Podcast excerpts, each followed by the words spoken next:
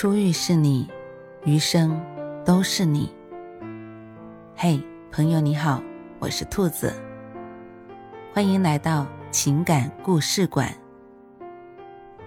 在这寂静的夜里，愿兔子的声音能够陪伴你，温暖你。兔子与你在一起。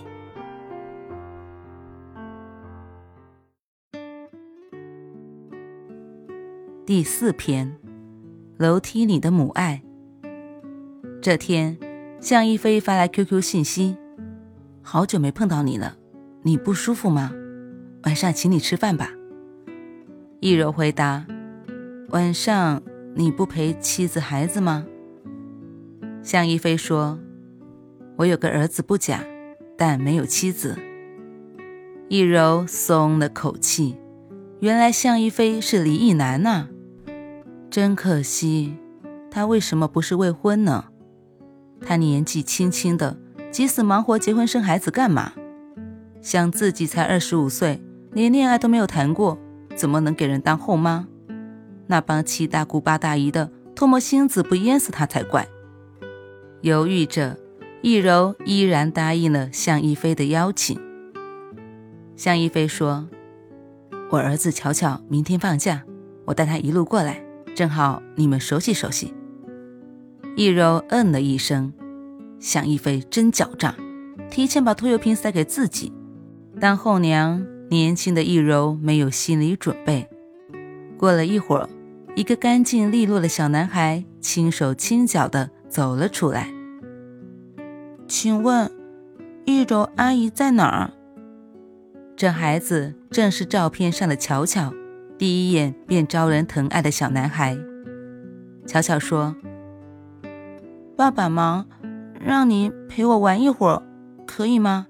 我不闹的，我就坐着叠小船，好吗？”小男孩灵巧懂事，瞬间易柔的心都要化了，暂时把“后娘”这个词给忘了。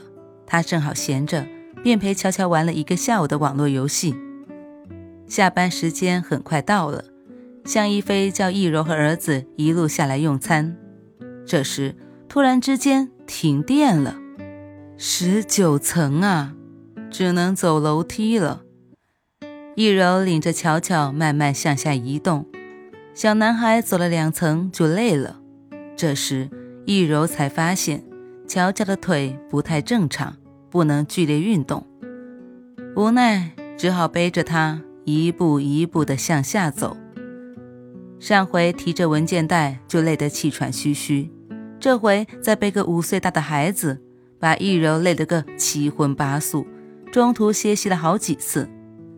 巧巧边擦着易柔额头上的汗，边说：“爸爸常常背我上楼的，阿姨你累坏了吧？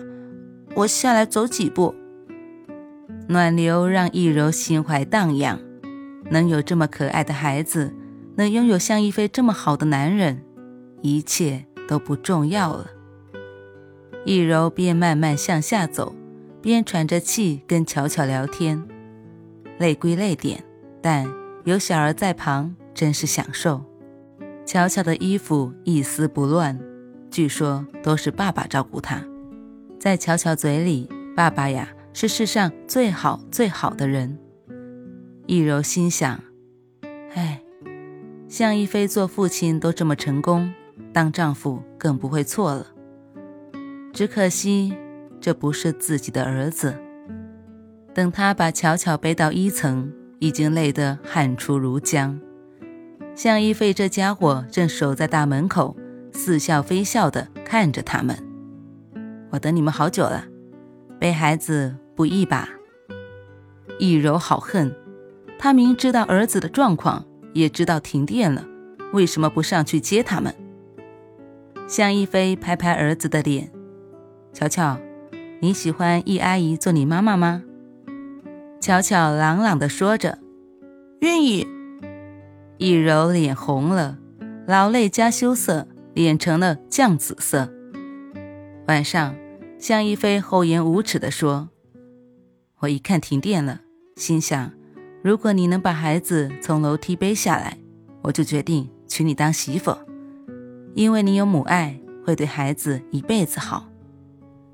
爱在楼梯间，易柔在那里不仅钓得如意郎君，还成功的拥有了孩子的心。可是，易柔想着自己连恋爱经验都没有过呢，怎么就便宜了向一飞？她酸溜溜地说：“我哪有他亲妈有母爱？”向一飞调皮的眨眨眼：“我都不知道他亲妈是谁。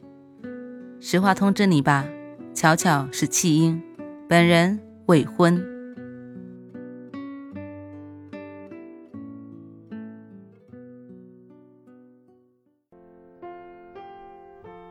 晚安，正在听故事的你。如果你喜欢兔子的声音，或者喜欢这个情感故事，别忘了多点赞、多评论、多打赏哦。兔子感谢你的支持和鼓励，祝你晚安，好梦。